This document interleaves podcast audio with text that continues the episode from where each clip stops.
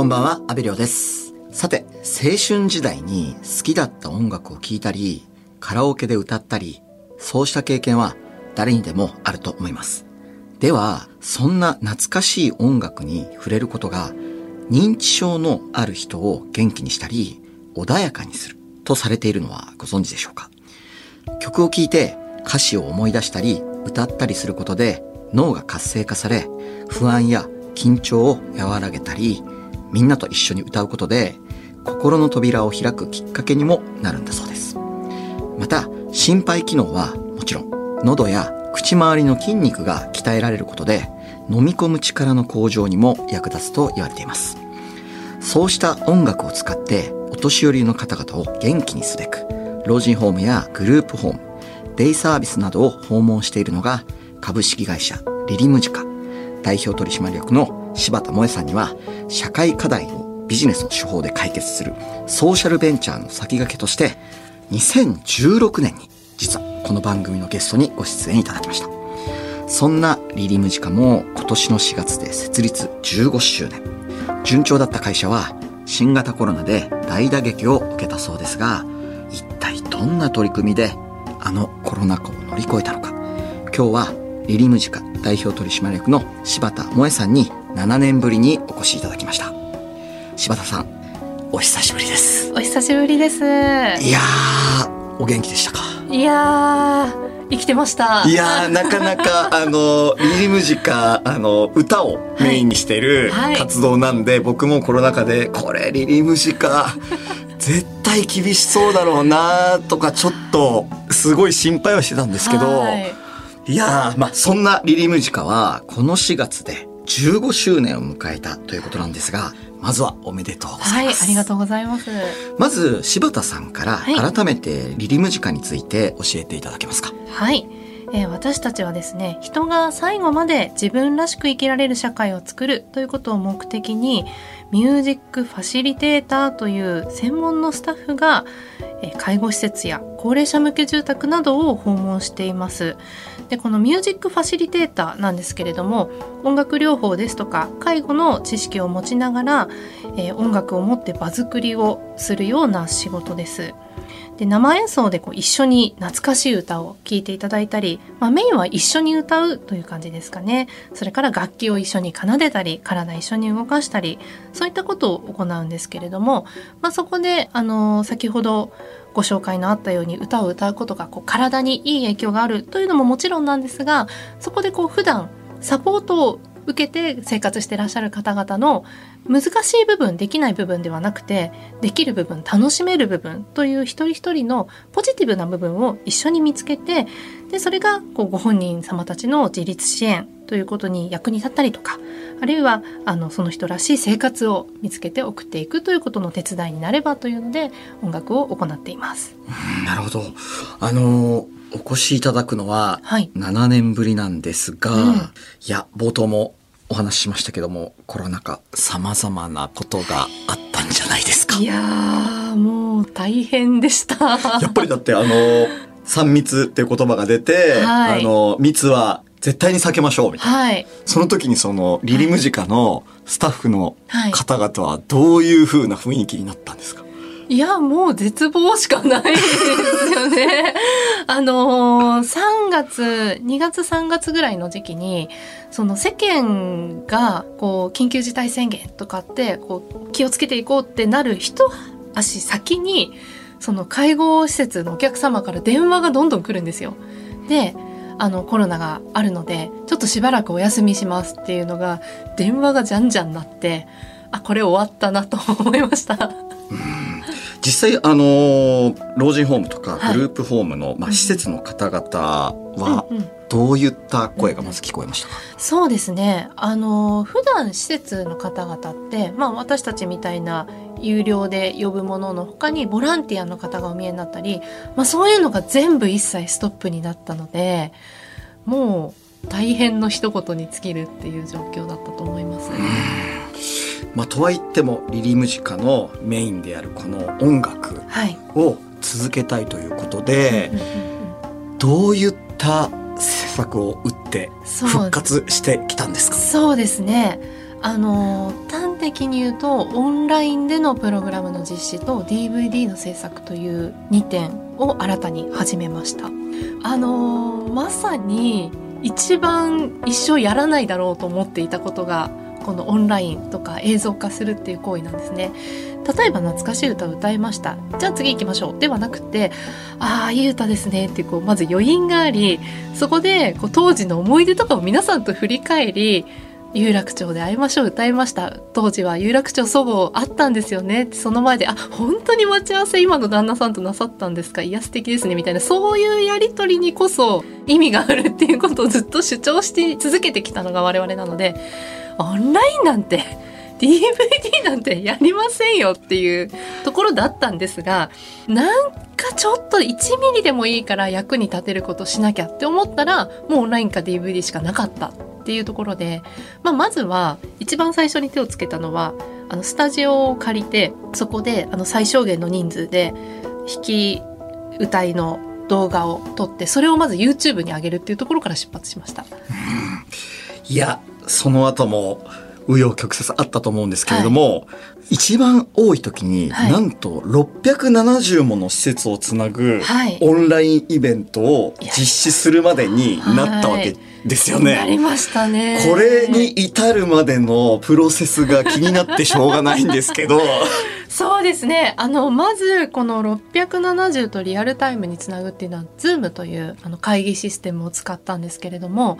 まずこの Zoom で音楽を届けるのが、最初のハードルとしてめちゃくちゃ大変でした。うん、その、ああいう会議システムって人の話し声を効率よく送るようにできているので、ピアノの音鳴らしてもあんまり拾ってくれなくて、変な音になって相手に届いてしまうんですよね。で、それだともう全く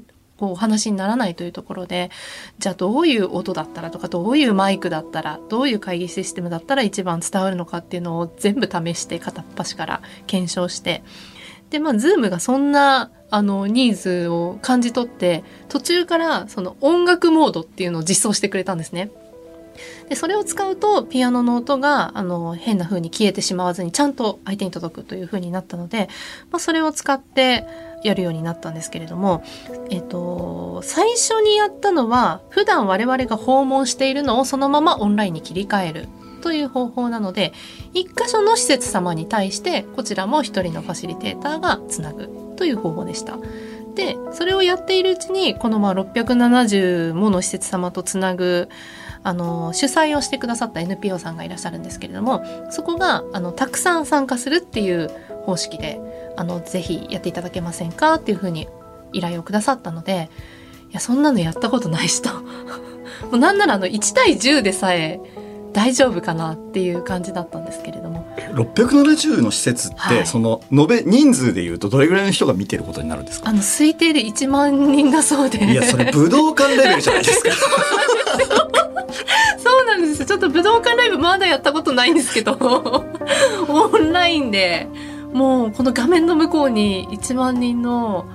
方々見てると思うとなんか緊張もありましたけどだいぶ興奮。これはすごいぞっていう。すごいなんか熱気もありましたねオンラインでしたけど。FM93 AM1242 日本放送安倍亮の NGO 世界一周。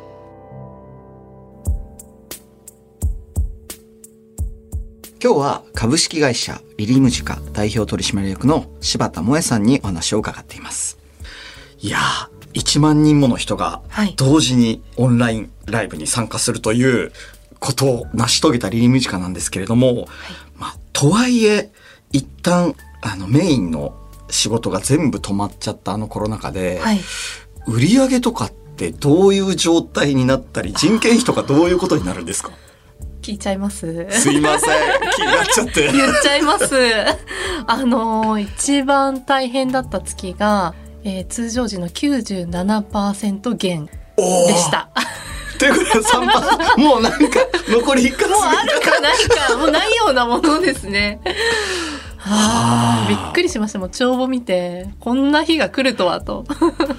えその例えばその人件費ってどういうふうにこう賄われるんですか？いやもう賄えないですよね。あの基本的にですねあの弊社のミュージックファシリテーター業務委託という形で仕事を依頼しているので、まあ、基本的にはその現場のお仕事が発生したらその実績の中からあの何割っていう形でお支払いさせていただいてっていうふうになってるんですけど、まあ、仕事がないのでもう払えるものもないですし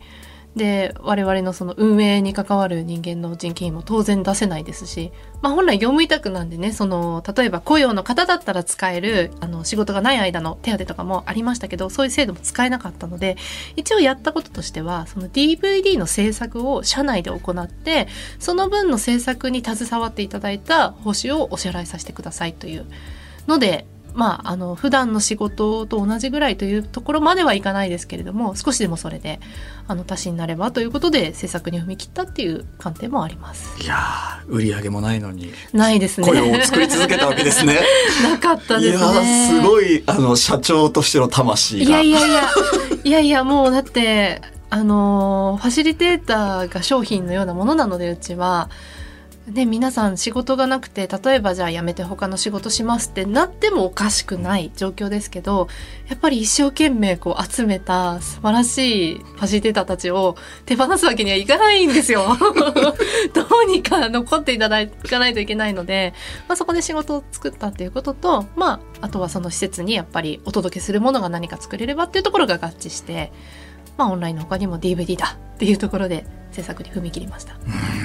ちなみにあのオンライン化でこう、はい、なんとか事業を立て直してきたっていうお話先ほど聞いたんですけれども、はい、オンラインってまあどうしてもこれはちょっと困るなっていう悪いところもあると思うんですけども、はい、そこら辺ってどういうふうに認識今されてますか、そうですね。あのー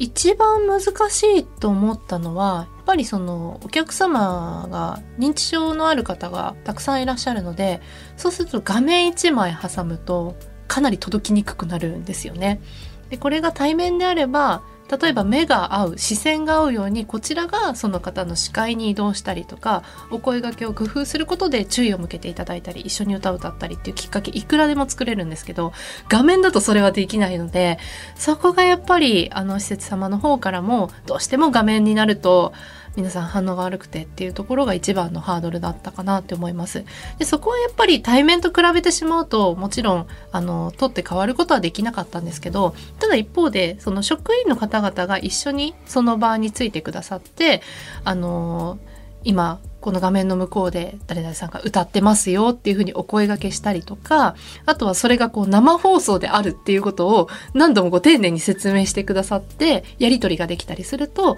あ今ほら先生が何々さんって呼んで手振ってくれてますよとかそういうアシストをしてくださることでかなり楽しめるものとしては完成度が上がってきたんじゃないかなというふうに思います。そしてさらにそのオンラインのプログラムという面でも、はいあの工夫をされていったんですよね。はい。そうですね。あのー、まあやっぱり生であるっていうことを一番大切にしてきたので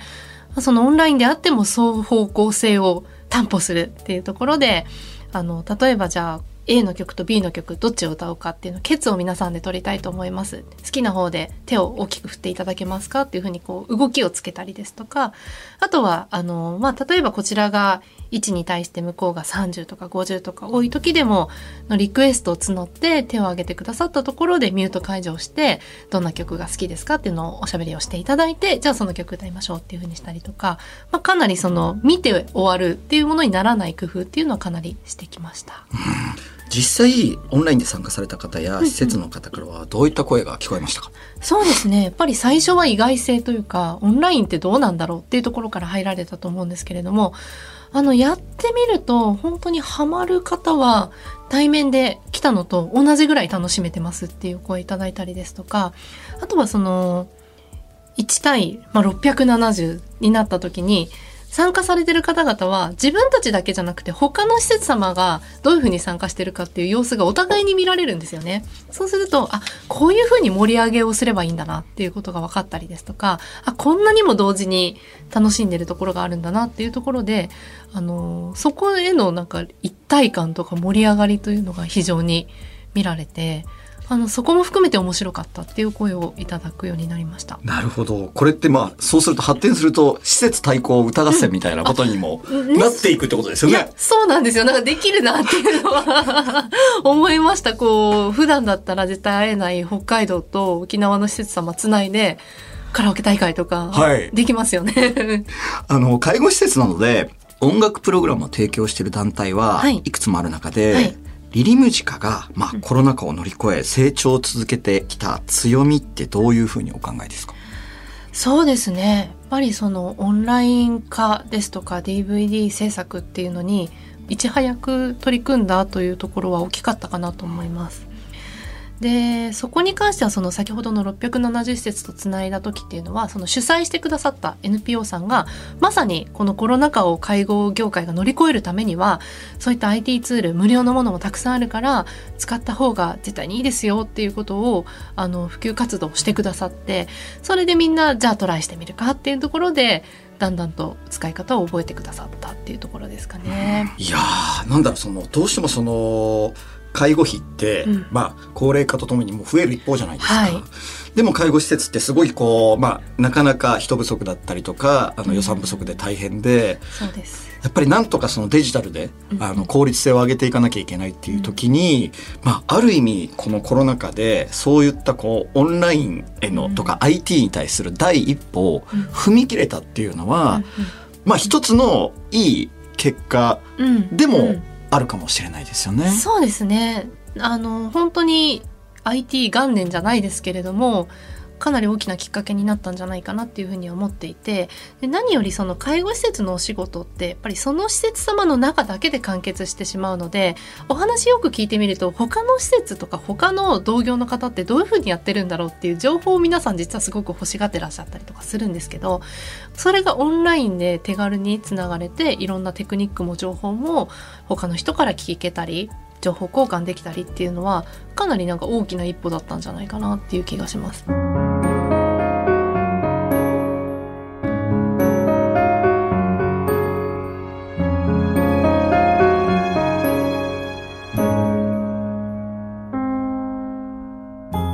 東京有楽町にある日本放送からお届けした安倍亮の NGO 世界一周。そろそろお別れの時間です。今日は株式会社リリムジカ代表取締役の柴田萌さんにお話を伺いました